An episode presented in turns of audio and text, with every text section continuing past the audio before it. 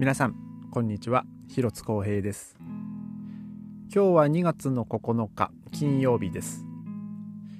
えー、今日はですね、えー、ちょっとまあドイツの話題というよりちょっとまあ日本のまあニュースからのね、まあ、ちょっとお話なんですけどもまあ日本のニュースですけども、えー、もう世界中のですねまあクラシックファンはですね、まあ、非常にこう悲しいニュースが今日はね、まあ、全世界に、まあ、なんですかね、まあ、行き行き届いたというか、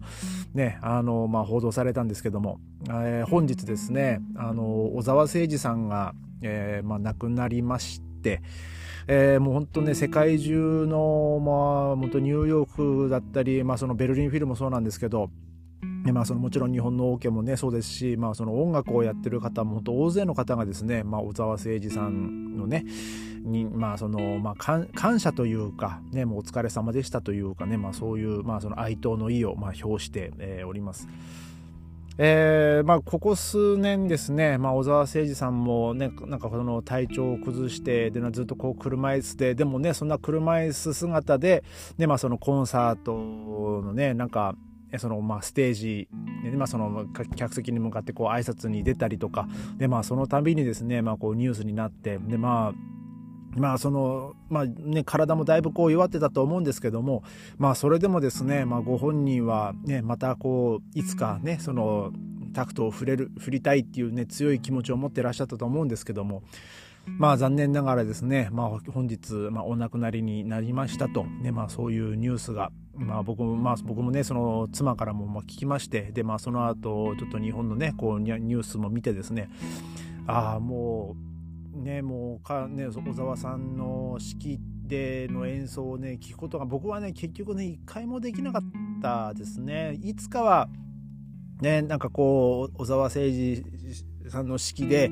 ねなんかそのコンサートを聴いてみたいなって思ってたんですけどもまあでもあわよければねあわよあわよくは自分もねなんかその演奏する側にねまあ行けたらいいななんて思ってもいましたけどもねまあそんなチャンスは全くなくてですねねもう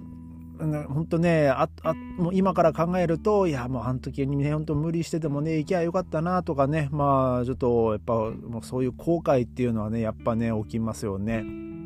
で、まあ、ベルリンフィルともですね、まあ、何度かね、まあ、の共演しておりまして、で、まあ、ベルリンフィルもですね、本日、まあ、その公式のインスタグラムで、えー、まあ、ちょっとこうコメントをしてるか、まあ、その投稿してるんですけども、えー、ベルリンフィルはかけがえのない友人であり当楽団の名誉団員でもある小沢誠二に心から哀悼の意を表しますと、ねまあ、そういう小沢誠二さんのこう指揮してるこう写真がね、まあ、それ上がっているんですけども。えーまあ、小沢誠二さんえー、とね、まあ、僕がドイツ来て1回か2回ぐらいねなんかそのコンサートするっていうね、えー、時があったと思うんですよ。でもねそれもねもう10年以上前ですね。ただその時もなんかこう体調不良かなんかで結局こうキャンセルに、ね、なってですね。ただその小沢小沢誠二が今度来るってなった時のね確かねそのチケットはねもうほんと即日完売したんじゃなかったかなと思うんですよね。もうものすごくあっという間に、えー、なんかこう売れなんかもうチケット売れたっていうねもう全然席がもうあの取れなかったっていうのでまあその今今もあるかもしれないですけどその当時まあ、もしかしたらその当日のね立ち見席、えー、もう本当数量限定ですけどそれもまあ出るんじゃないかということで、えー、でも、なんかそれをこう狙って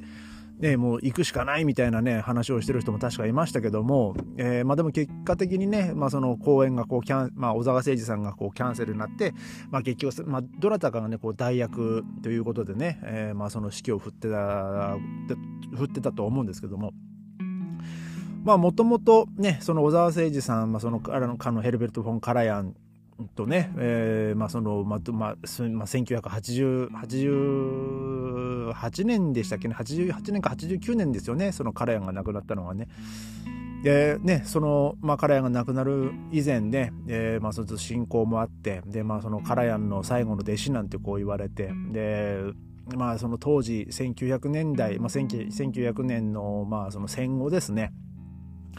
えー、まあ、そのヨーロッパにはまあもちろんね本当たくさんの他のあのまあ有名なねあの指揮者っていう方たくさんいらっしゃったんですけど、まあ、ヨーロッパではもうカラヤンが、まあ、そのベルリンフィルで、ね、もう黄金期を築きで、まあ、アメリカではねそのバーンスタインがいてでもうアジアではもう本当小沢誠二っていうぐらいのですその3人のねもう、まあ、巨匠ですよね、まあ、その3人がいた時代を知ってる、まあ、僕ら世代は、まあ、それがそれでまたねこう幸せな時間を過ごしたんじゃないかなと、ね、今考えればね、まあ、思います。えー、まあこれまあそれでね小沢誠二さん自身もですね、まあ、その後進の育成にねあの力を、えー、あのままあねまあ、そのまあ、尽力を尽くしてね、えーまあ、その若い世代にもねこうどんどんどんどんこう、ね、あの出てきてもらおう。でも世界にねあの羽ばたいていってもらおうっていうね、まあ、そういう、えー、ことで、ね、本当に、まあ、尽力されていましたけどもね、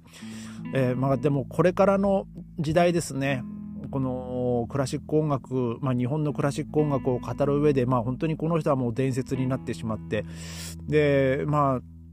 ねまあ、もう本当ここ 10, 10, 年近くはですねこうまともにその、ね、指揮を振ることもまあできなかったみたいで。ね、だからもうそのさい、ね、その小沢誠二さんの最後の公演っていうのがちょっといつなのかまあ分からないんですけども、ね、そのやっぱその公演をね聞きに行けた方っていうのはね本当ラッキーだったなって羨ましいなってね思いますね。でまあそのまあ今日でね、まあ、ある意味、まあ、そのまあ、その戦後の、まあ、世界のね、まあ、そのクラシック音楽、まあ、そのマエストロと言われていた、ね、方々、まあ、今今ねその現現時点で活躍されてる、ね、方々もね、まあ、たくさんいらっしゃいますけどもまあその、まあ、戦後の、ね、世界のクラシック音楽をこう牽引してきた方々がですねまあもうどんどんどんどんねお亡くなりになってまあそのある意味この小澤征二さんもねもうそのその世代の、まあ、最後の方だと思うんですよね。でまあそのこれからこれからの時代ですねこれからの時代を担う,、ね、こう若手音楽家の方々はその小沢誠二さんの存在っていうか名前は聞いたことがあるかもしれないですけども、ね、その実際にはこう目でする目にすることももうできないですし、ね、そのどんな指揮をしてたのかとか。まあね今幸いなことにですね本当 YouTube とかにもねまあ、そのもちろんそのカラヤンの式の、えーまあ、映像もねベルリンフィルトの映像も上がってますし、まあ、小沢小沢誠二さんが指揮してる、ねまあ、その映像とかもありますし、ねまあ、そういう、ね、いろんなこうその、まあ、YouTube とかでね、まあ、その動画が上がってるんで、まあ、その実際のね、あのまあ、指揮してる、ね、姿っていうのはねこう見ることはまあできますけどもやっぱりそう